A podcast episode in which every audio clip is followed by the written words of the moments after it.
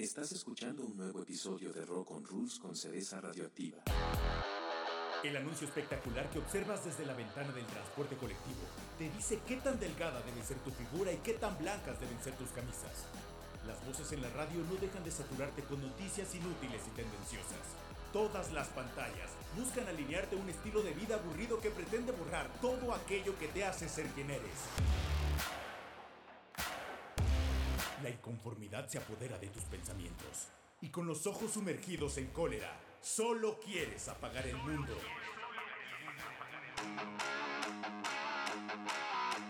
Mientras haya personas inconformes y sin una verdadera forma de soltar toda esa furia, el rock siempre vivirá.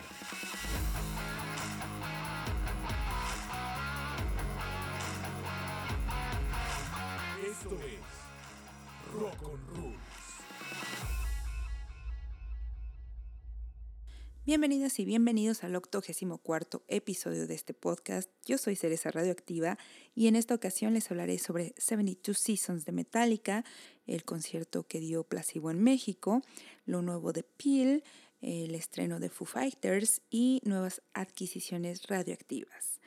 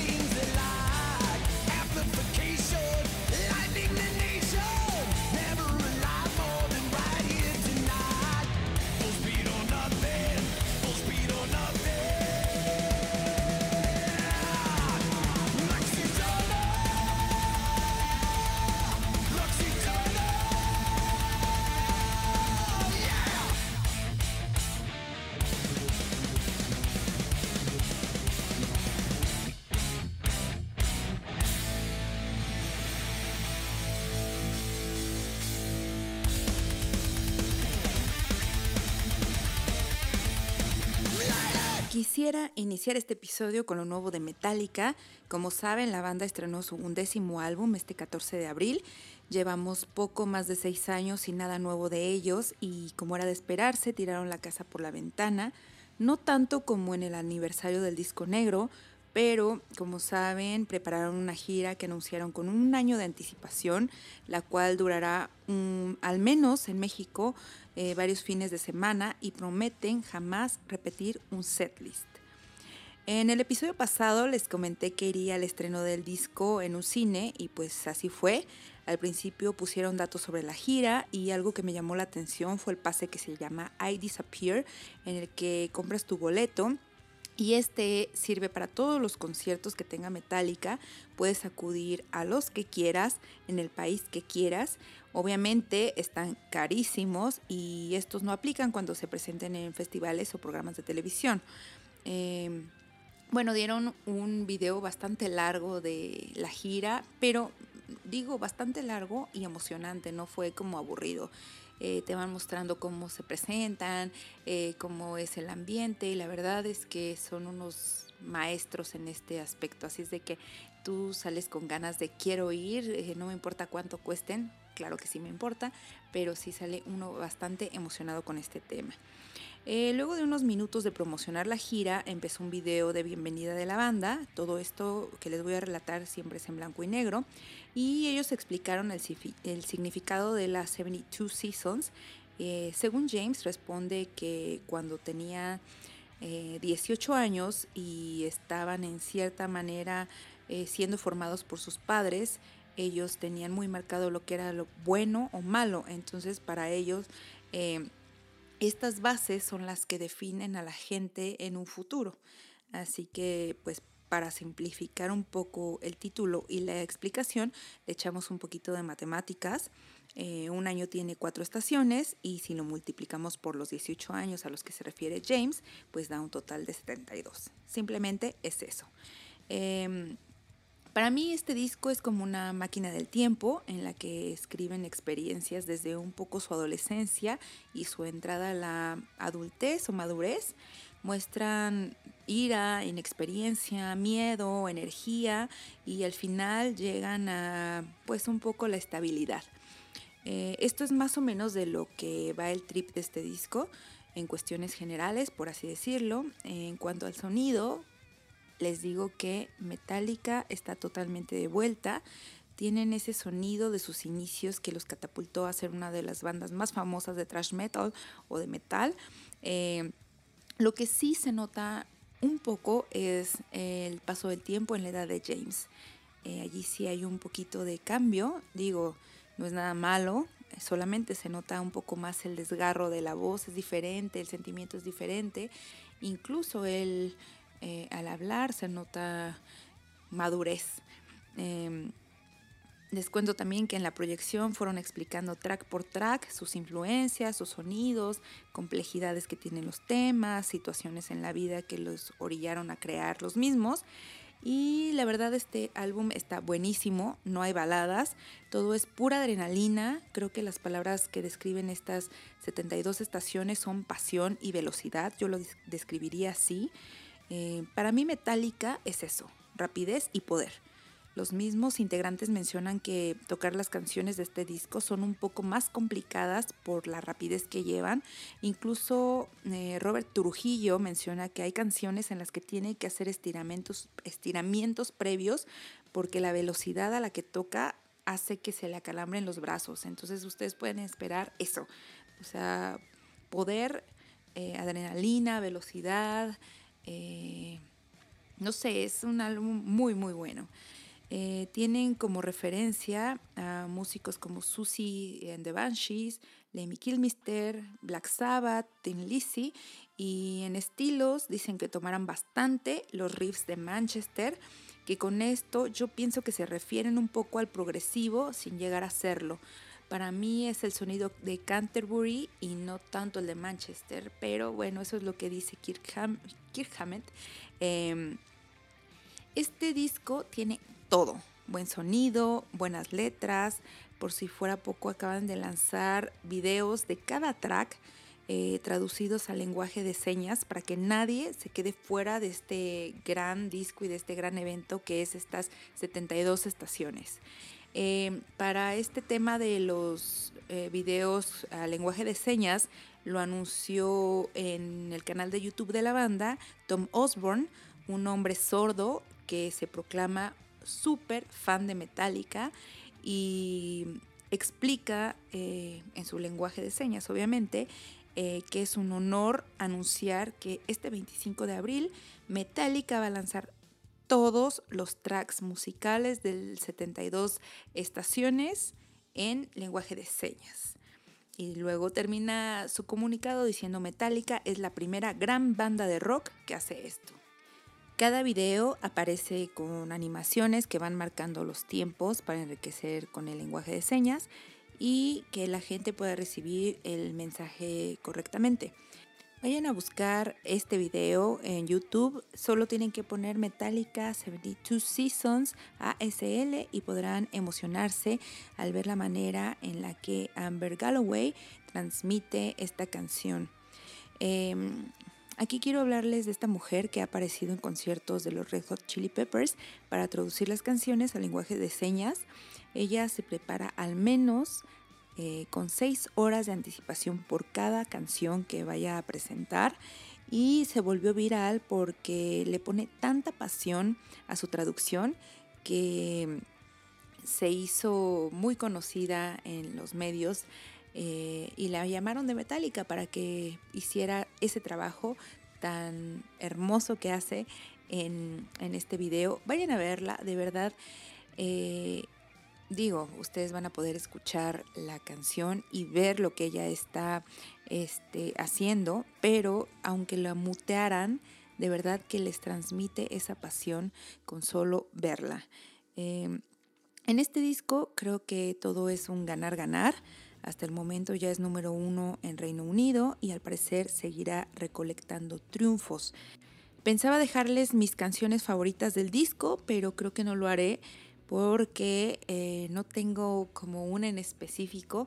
La verdad es que no tiene nada de, de pérdida el álbum y los invito a que vayan a escucharlo completito, lo he hecho varias veces y no sientes ninguna pesadez o ningún track que quieras adelantar, nada de eso. Así que no creo que se arrepientan, vayan a darle play a 72 Seasons de Metallica y si pueden, vayan a sus conciertos.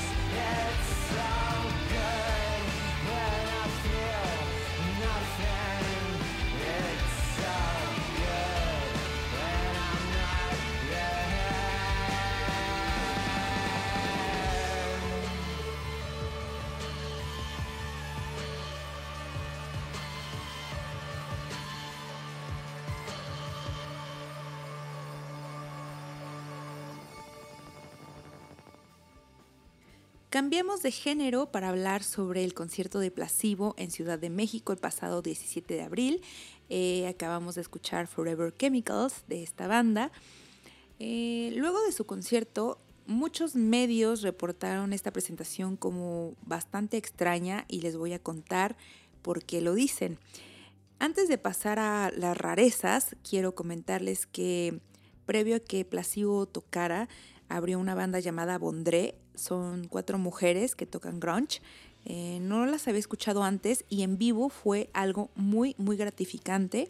Eran una mezcla de grunge con Riot Girl que me encantó.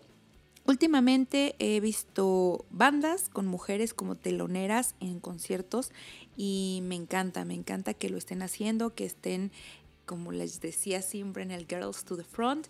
Así que Bondré eh, fue una muy, muy buena, eh, pues muy buena banda y fue un acierto que la pusieran como telonera.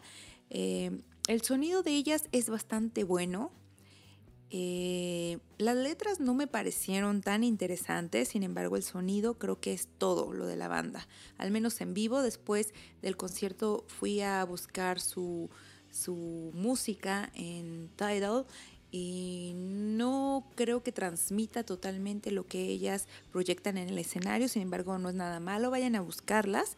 Eh, ellas se llaman Bondré, esto es con V. Y ahora sí pasamos a las rarezas que les comentaba de Placebo. Eh, desde que la banda anunció su gira en pandemia, indicaron que no se iba a poder grabar ni tomar fotos durante el show. Eso se los había comentado en episodios anteriores y quiero empezar este relato con eso, para que ya tengan en mente que no puedes grabar, no puedes tomar fotos.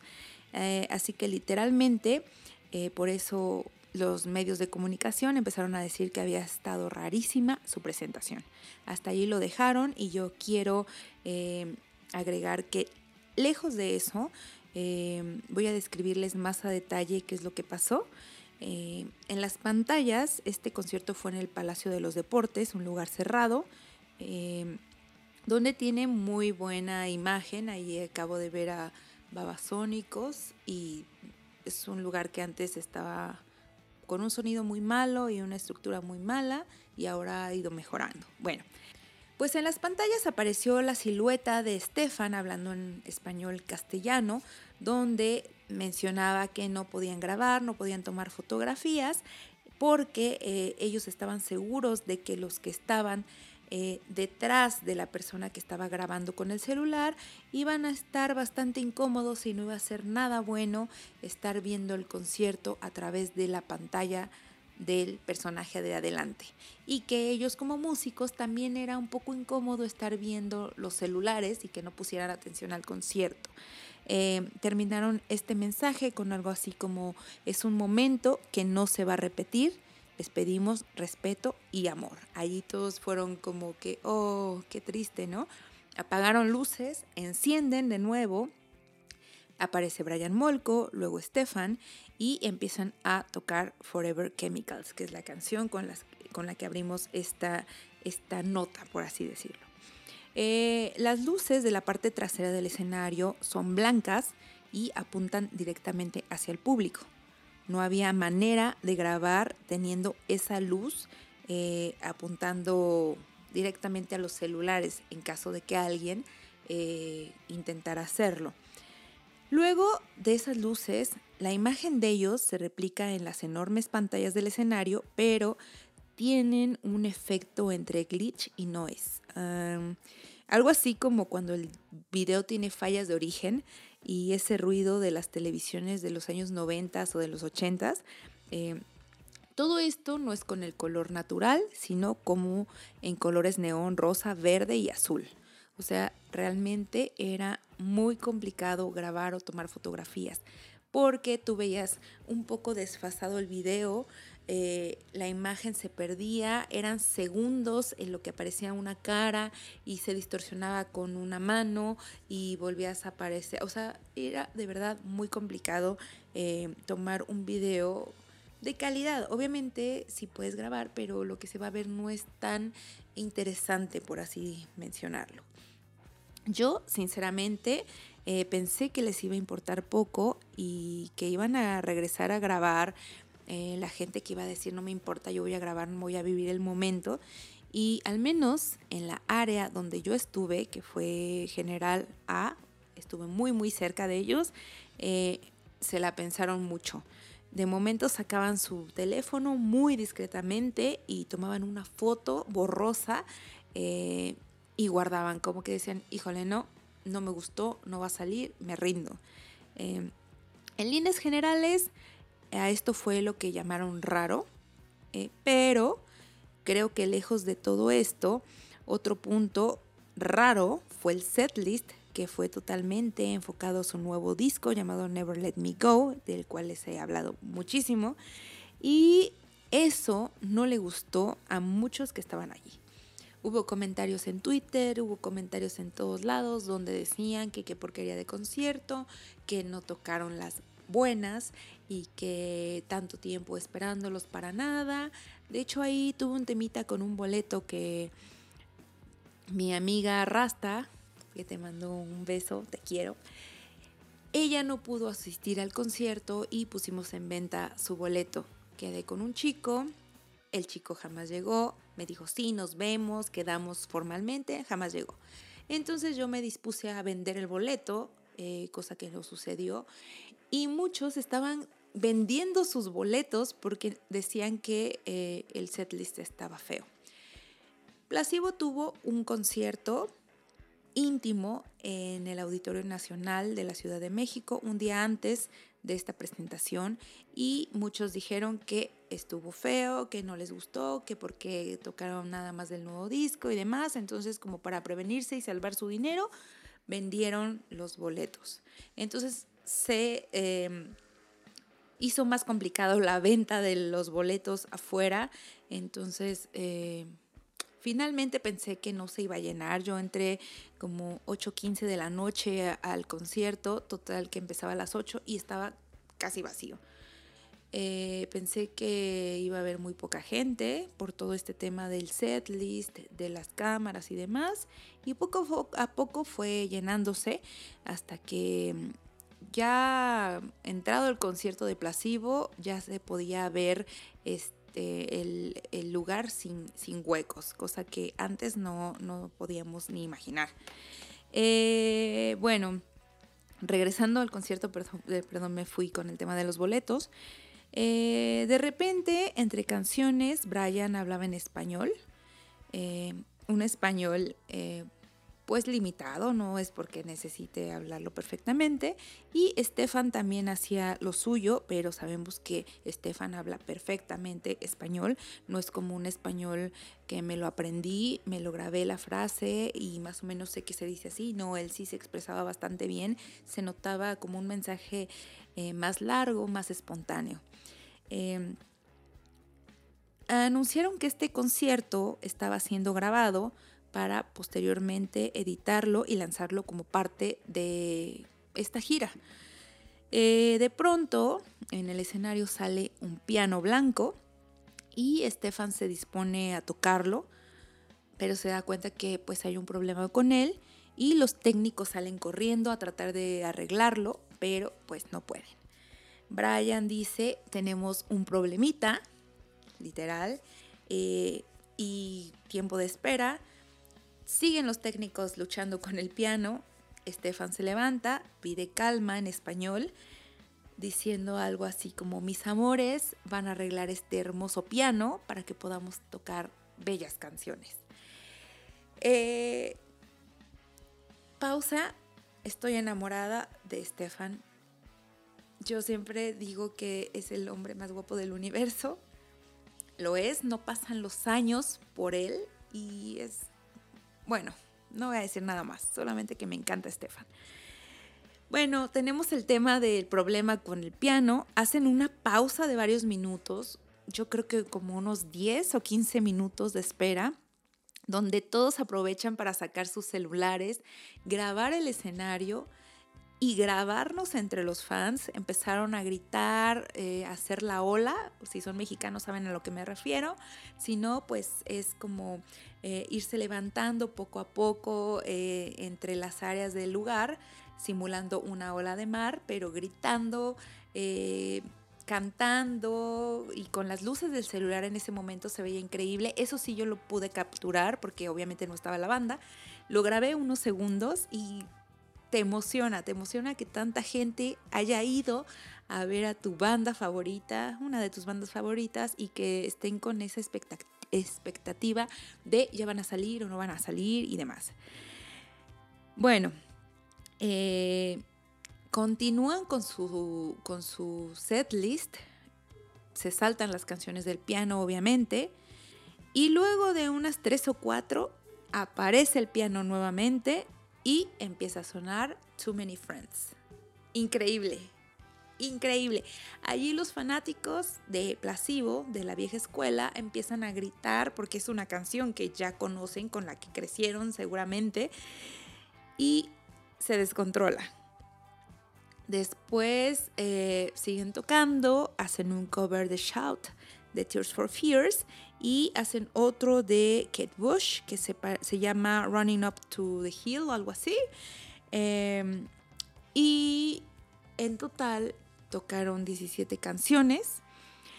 Eh, entre las más antiguas o las más famosas solamente estuvo Bitter End y Song to Say Goodbye. Hay Too Many Friends que ya les había comentado. Esas fueron las tres de las canciones antiguas de Placebo, todo lo demás fue el nuevo disco.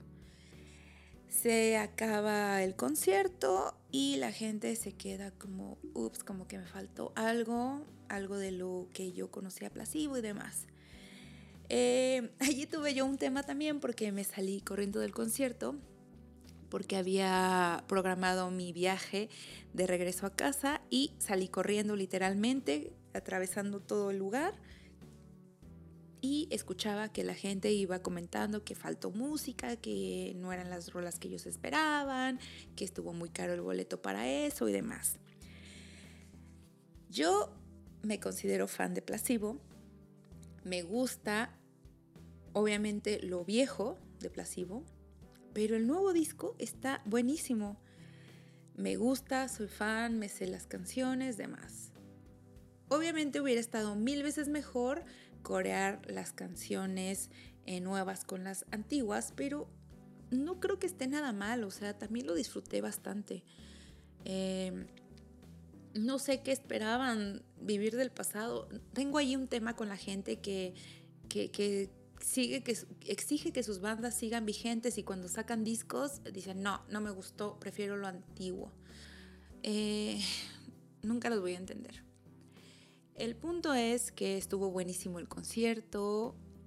No esperaba mucho, la verdad, ya les había comentado que eh, las veces que he visto a, a Placebo en vivo no me gustaba porque la voz de Brian Molko en vivo no era tan buena, el sonido no era tan bueno y demás.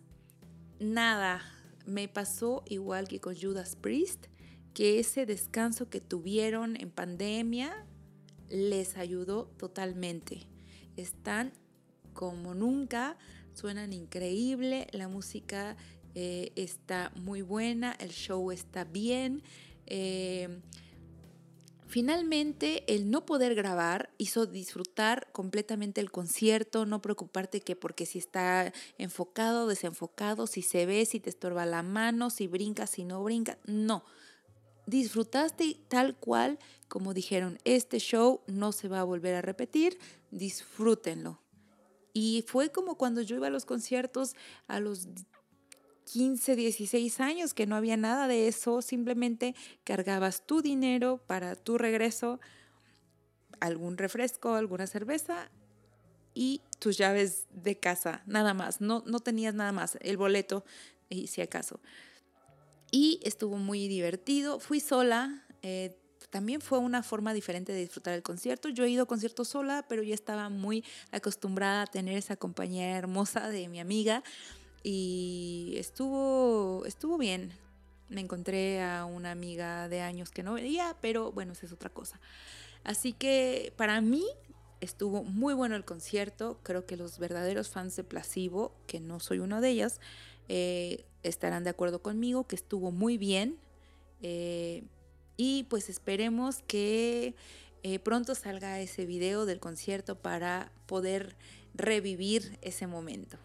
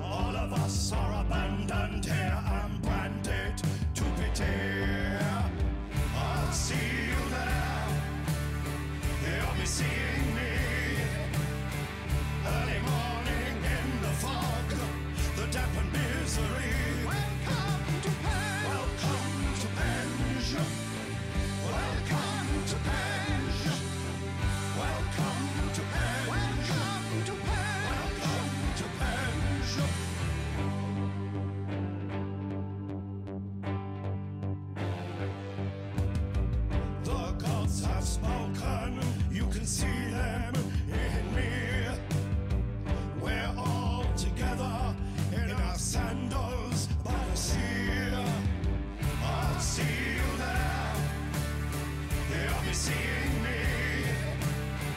Early morning in the fog, the damp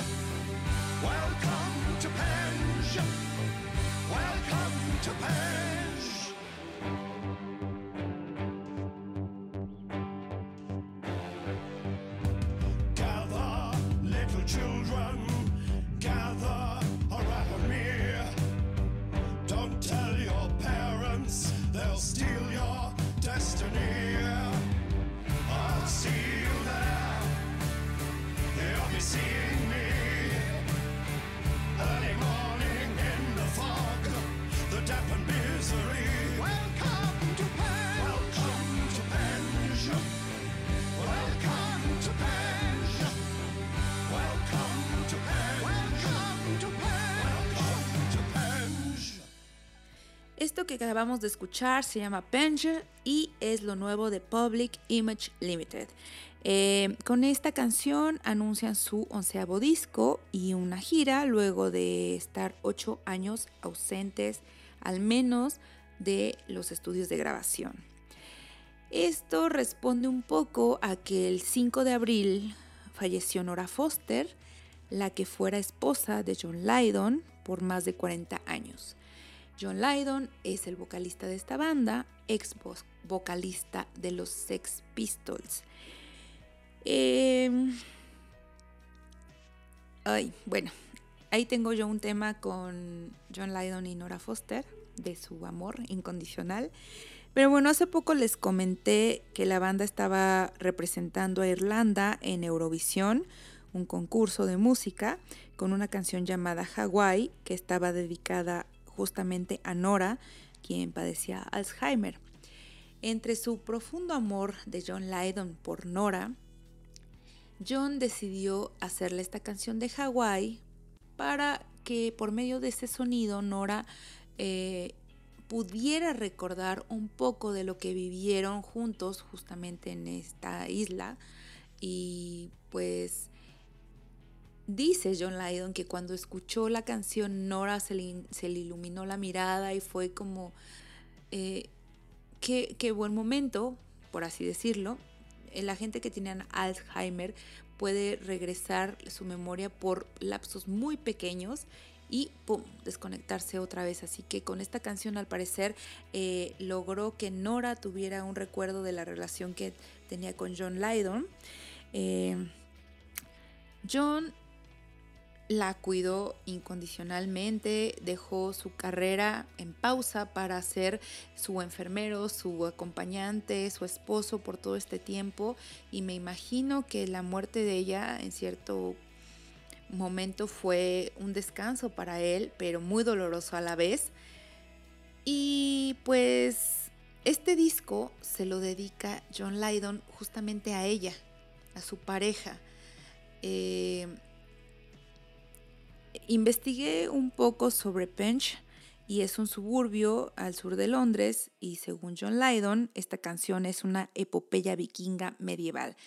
Tiene ese sonido medieval y yo pensaba que había pasado algo muy notorio en Pench o que había sido un punto eh, clave para la música y no, no encontré nada. Si usted sabe qué sucedió en Pench, hágamelo saber por favor. Pero bueno, él hace esta canción y es el segundo, eh, el segundo track que va a venir en su nuevo disco llamado End of World, que tendrá 13 canciones y podremos escucharlo a partir del 11 de agosto de este año. Em, vayan al canal de Peel eh, para que vean algunos de los shorts sobre cómo grabaron este nuevo disco que estamos esperando. Me encantó porque son discos, son videos caseros, la verdad, no esperen mucho de Peel. Eh, pero podemos ver a John Lydon muy emocionado grabando estas canciones y mostrándole a sus compañeros de banda así como mira, mira lo que acabo de grabar, está increíble, se emociona y vemos que, que es como un jovencito, yo lo veo como un jovencito emocionado, como orgulloso de su trabajo, mostrándole a los demás eh, lo que él logró. Es muy, muy bonito esto.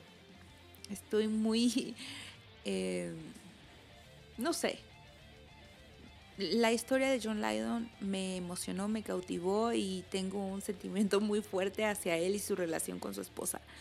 Eh, pero bueno, vayan a escuchar esta canción y vamos a esperar el nuevo disco de Peel que se llamará End of World y estará en plataformas el 11 de agosto. Está la preventa de sus discos también y si están fuera de América podrán verlo en vivo en su gira europea.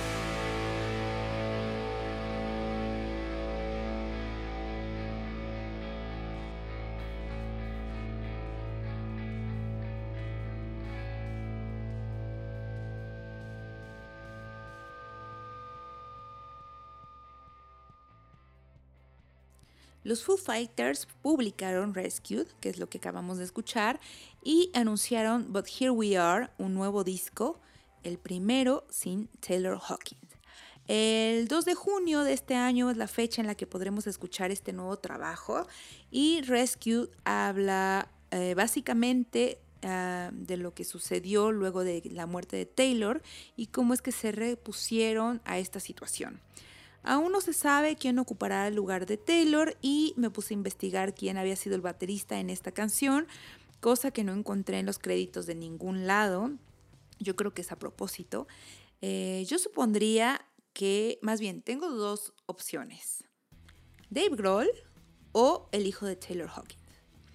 Eh, hasta el momento no han dado ni una pista al respecto, así que será cuestión de, tiempo para eh, saber quién será el responsable de llevar el ritmo de esta banda. Eh, el disco va a tener 10 tracks y por el nombre de las canciones van contando cómo es que fueron asimilando la muerte de Taylor y también relatan un poco que fue él para ellos como banda. Eh, estuve leyendo los nombres de los tracks y me parece que sí es un álbum totalmente dedicado a Taylor por los nombres justamente y van eh, pues mostrando qué les deja de enseñanza. Se supone que este disco eh, Dave Grohl lo quiso sacar rápido para que no le, no le pasara como con Kurt Cobain, que tuvo una pausa un poco grande y no es que no lo sienta, sino que debe reponerse y la música es la que eh, lo hace seguir adelante. Así que vamos a esperar eh, este trabajo de los Foo Fighters. la batería está muy hermosa en esta canción, la verdad y no... Obviamente es en honor a Taylor, pero sin tratar de opacarlo, eso es lo que creo yo. No sé qué opinen ustedes. Creo que ya me puse muy a divagar y eh, me gustaría cerrar este episodio con lo que les comentaba de nuevas adquisiciones eh, radioactivas. Eh, acabo de comprar el American Utopia de David Byrne. Sigo obsesionada con este hombre. Es un vinil de su presentación llamada American Utopia. Eh, lo compré por Amazon y me llegó dos veces el vinil, pero uno de ellos estaba dañado, tenía como una bolladura. Entonces tuve que regresarlo. Eh, si no me hubiera quedado con los dos y hubiera regalado uno de, ellos a alguien que quiero bastante, que, sabe, que lo apreciaría un montón. Eh, pero bueno, no fue así. No pude cambiarlo, por alguna razón no puedes eh, cambiar discos, solamente devolverlos en Amazon. Y bueno, aparte de eso, compré un DAC, que es una interfaz de audio para que tengas una mejor calidad en tus audífonos. Eh, me lo recomendaron y se llama eh, IFI, es de la marca IFI o IFI, no sé cómo pronunciarlo. Eh, es un conector, simplemente lo conectas de un lado a tus audífonos, del otro lo metes a tu dispositivo, tiene una entrada para iPhone o para celular X y también tiene otro adaptador para USB para conectarlo a la computadora. Eh, me costó en unos 1.500 pesos mexicanos. Está bastante bien. Sí, mejora bastante el sonido. Eh, estoy muy feliz. Con Tidal eh, me compré unos audífonos Sennheiser, ya les había comentado. Entonces, como que esa combinación Sennheiser con Tidal, con IFI o IFI es como un combo ganador. Así que se los recomiendo bastante. Eh, no me dura limpio el auto, que es por quien tengo eh, suscripción a Tidal. Eh, me había recomendado un DAC y ya gracias a él tengo este. Solo tengo esas dos adquisiciones. No sé por qué les iba a decir algo así como que tengo un montón. Ah, bueno, sí, tengo esas adquisiciones y voy a ver a Kraftwerk, ya les había dicho, para después irme al concierto de Depeche Mode. Más adelante no es como que sea la próxima semana todo. Y creo que es todo lo que les tenía que comentar. Disculpen por este episodio tan eh, vago. Eh, estuve a nada de no hacerlo porque he tenido bastante trabajo y ya. Pero no quería desaprovechar la, la oportunidad de contarles sobre Metallica, sobre Placebo y sobre lo demás que ya les comenté. Así que creo que es todo. Cuídense mucho, protéjanse, sean felices, vayan al aterrizaje eh, México noroeste de en caso de que el mundo se desintegre. Como cada episodio, yo soy Cereza Radioactiva y es todo.